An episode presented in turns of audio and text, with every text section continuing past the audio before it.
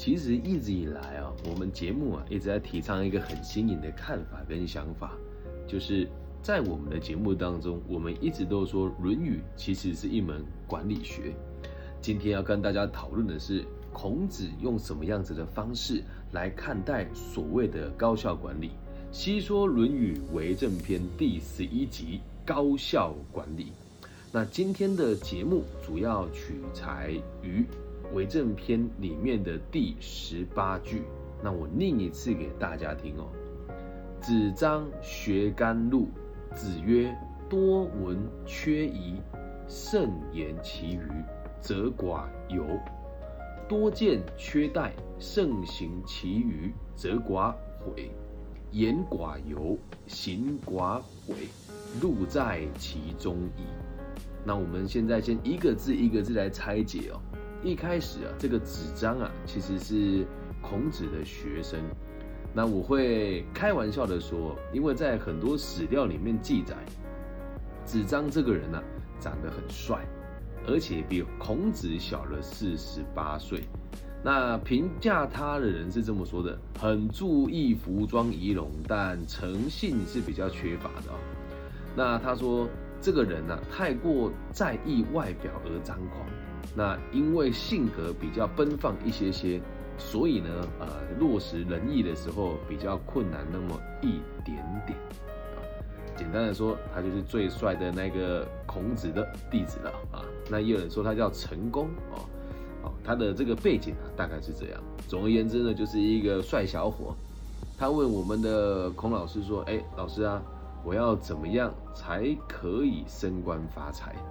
那我们一个字一个字来拆解给大家听哦。子张是一个人名哦，学甘露啊。那甘露是什么意思呢？哦，子张学甘露的意思就是求啊，求的意思啊。甘露就是求取官职。那我们这里讲求取官职，如果用现代的管理学来说，就叫做问孔子：我要如何升官发财？那在现代的管理学里面哦，所有的升官发财都一定要做到成本极低，效率极高。那这个成本极低跟效率极高的这个过程当中，如何从我们的言行举止当中去提升？我们的孔老夫子有给出他的解释哦。这个多闻缺仪的这个缺啊，是指缺少的意思。那这边呢，也可以说放在一旁，也可以说让这个状况少一点点。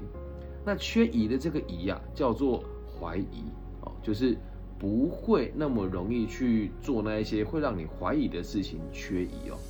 那后面这个寡尤啊，尤的意思就是少啊，有的意思就是错错的意思。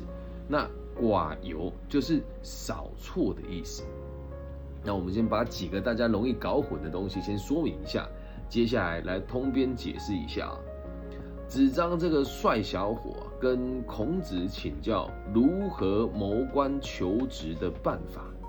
孔子跟他说：“你要多听，有怀疑的就先不说，那把有把握的谨慎说出来，这样就可以减少犯错。然后呢，你要多看，有怀疑的先放在一旁不做。”其余的有把握的也要谨慎去做，如此一来啊，就会减少后悔哦。那说话没有什么过失，做事不大会后悔。那加官进爵的秘密就都在这里了啊。这是一般人的白话文的解释啊。那我来跟大家解释一下我的看法是什么。孔子他其实不反对他的学生谋求官职哦。所以在这边讲谋求官职这件事情并不是坏事。从个体心理学跟儒学的角度出发，如果我们的位阶越高，帮助的人也就越多，那能够促使世界和平的机会也就越大。而且在《论语》当中哦，他还有曾经说过“学而优则仕”的观念。如果会读书读得还不错，你就得付出来当一个领导哦，让一个地方可以做得更好。孔子认为啊，身居官位者应当谨言慎行，说有把握的话，做有把握的事，这样就可以减少失误啦，也可以减少你做事情后悔。这是一个地区的领导人对他的这个地区的居民们所应该有的最基本的态度。所以，并不是只是单单求一个围观的方法，也表明了孔子在这个知与行的两者关系的观念之上，哦，就是我知道了，我就要去做。那这个知与行要怎怎么去落实呢？这边就给出答案了。所以我们来深度的解析一下，让大家理解什么叫做高效管理啊。我用我现在用我自己的方式解释给大家听哦。看《论语》会有各种不同方式的解释，那我讲一下我自己的看法。多闻缺仪呀，其以慎言其语啊，什么意思呢？就是如果啊，你能够多听、多看，哦，然后多观察，你会怀疑的事情就越来越少。那这些怀疑的事呢，我们就不说，啊，你不确定的事呢，我们就不说。那剩下你确定的事情，你就要非常谨慎的说出来。一旦你有办法这样子说话的时候，你就会发现，你犯错的机会就变少了。毕竟祸从口出嘛，你说错的话比什么都还要严重。那就有人会问了，那做错事比说错话不严重吗？这里有提到，学的叫甘露，而不是所谓的为人，也不是所谓的基层的工作。那学干部的意思就是，我当一个干部，或是当一个这个有管理能力的这个主管，我们说出来的每一句话，都应该是很重要的。而且，主管有需要做事吗？不过就是我们讲的动动嘴巴嘛，执行的概念嘛。那剩下的要让基层的人去执行。所以这里啊，多闻缺仪，你多观察周遭的环境。多看看书，这个文呐叫做有意识的学习与发现。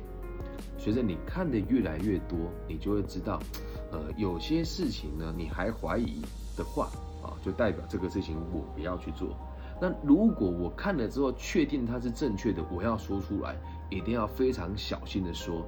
身为主管的我们下了一个命令，会影响所有的人的执行。正所谓这个累死三军，将帅无能嘛，是吧？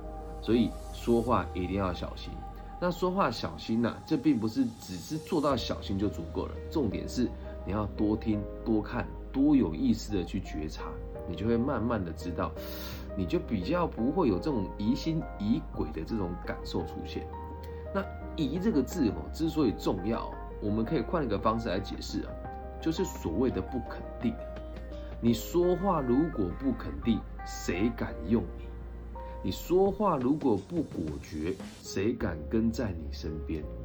所以这个疑重点就是要对自己对自己所深信的事情不加怀疑。那这刚好啊，在我们的古印度哲学家释迦牟尼的《金刚经》里面啊，他也有讲过这句话。有些人啊，看到好的东西，可是你却不敢相信它是好的。那这时候你就不敢说出来说这个东西是好的。那如果你确定这个东西是好的的话，因为你的经验足够，那在说出来的时候也得特别小心。以我自己的角度来进行哦，我也曾经怀疑过自己，我李庚希所提倡的教育理念，所提倡的这些儒学跟个体心理学，有没有可能，哎，是因为我太年轻，我才觉得它有用呢？那我要透过各种不同的见闻，各种不同的历练，有意愿、有意识的去觉察周遭的人在跟我互动的时候，曾经质疑过我的内容。慢慢的，我就会越来越笃定自己的信仰，越来越笃定自己的价值观。这个就是多闻缺仪的意思。那至于说话这个慎言其语哦，我当讲师、当教育者、当自媒体工作者。老实说，我几乎每个礼拜直播三到四次，那每一次说话都几乎是一刀未剪的，所以在讲话的时候，其实我也都非常的谨慎。那这一点我自己认为我做的相当还算相当好啦。所以这个慎言其语的意思，就是在你说话的时候，只要你谨慎，你就会发现你很少说错话。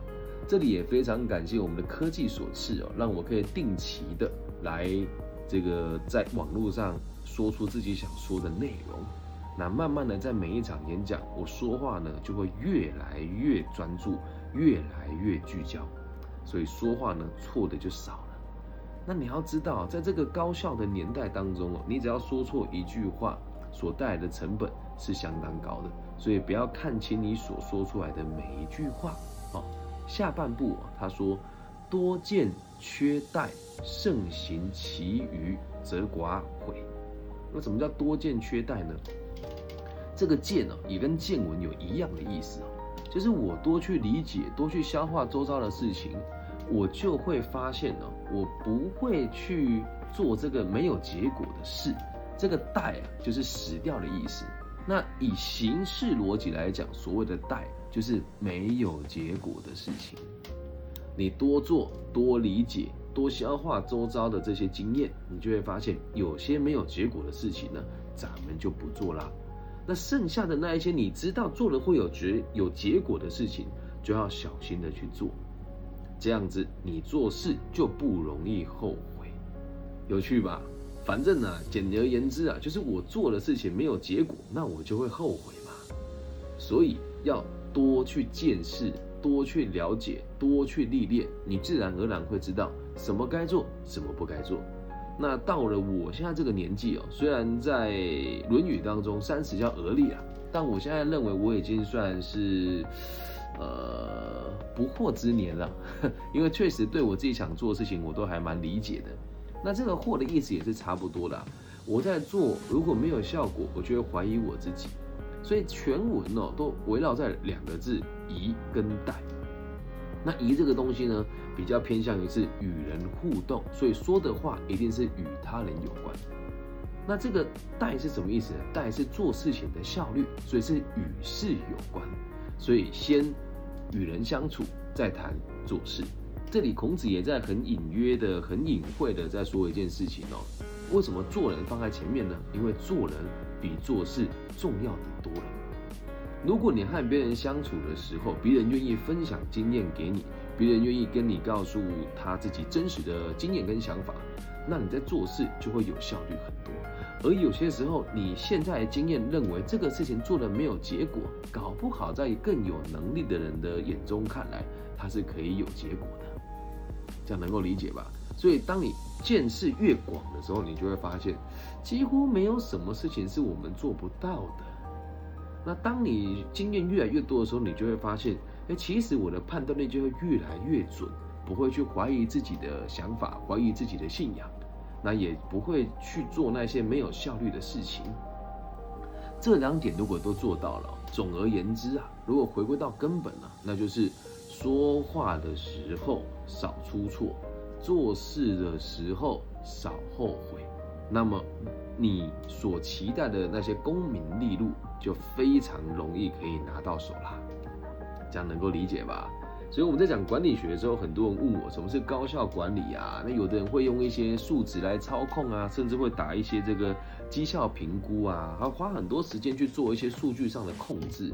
但这都比不上你在组织内部的每一个干部有这些基础的认知跟核心的信仰跟中心的思想。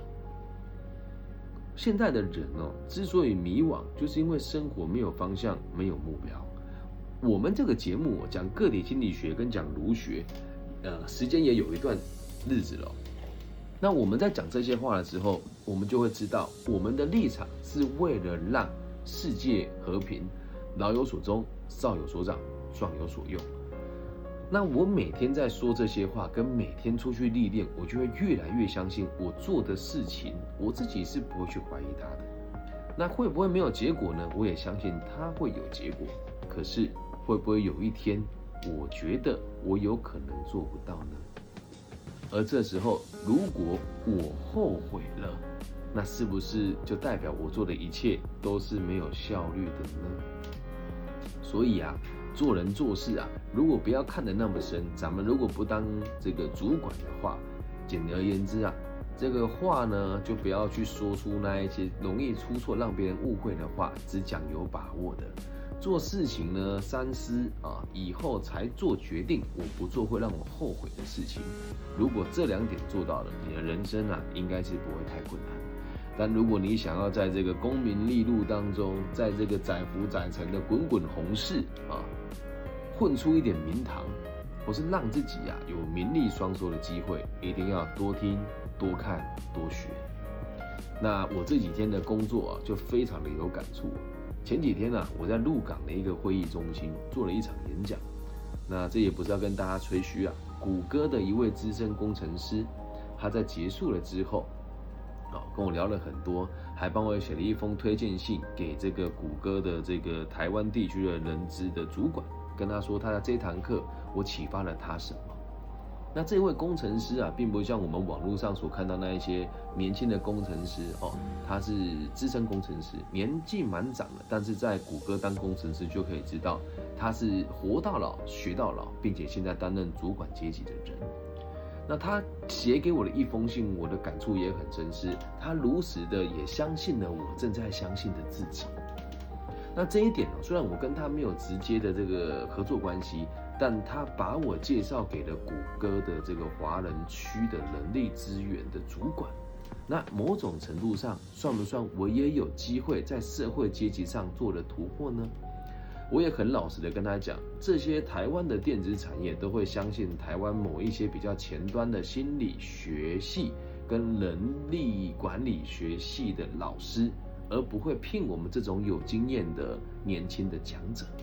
那我相信我做得到，他也相信我做得到，带我提升了一个位阶。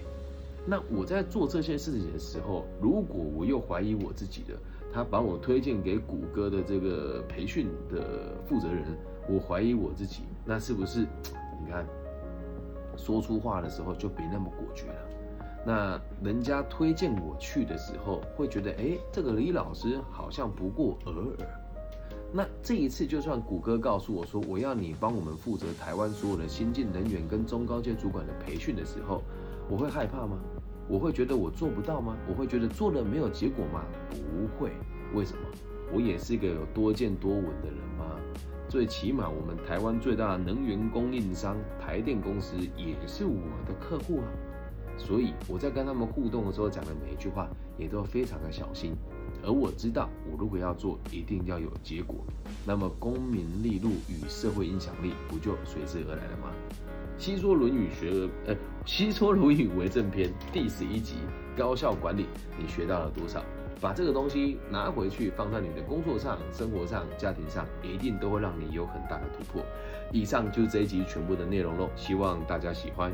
用不同的方式来解读《论语》，用不同的方式来看我们炎黄子孙的智慧。如果你也喜欢我的节目，记得帮我分享、按赞加订阅哦。假设你想要听我讲讲不同的。学问不同的学派的看法，也可以私信我。那如果你要私信我的话，我的微信号是 B 五幺五二零零幺。我们在抖音、TikTok、头条啊、小红书、快手、B 站、Facebook、油管都可以找到我的节目。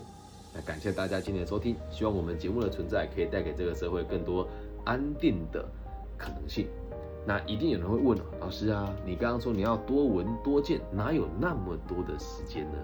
这个问题你问得很好啊。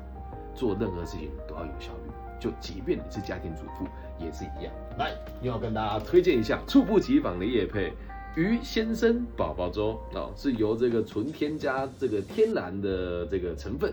并且唯一一个加入四目鱼精的一个宝宝粥，我们主打无糖，而且首创使用生态养殖四目鱼，百分百无添加，组成四目鱼精加入宝宝当中，精心挑选最好的食材，搭配出不同的营养，让宝宝吃的健康，是妈咪轻松的小秘密，想不到吧？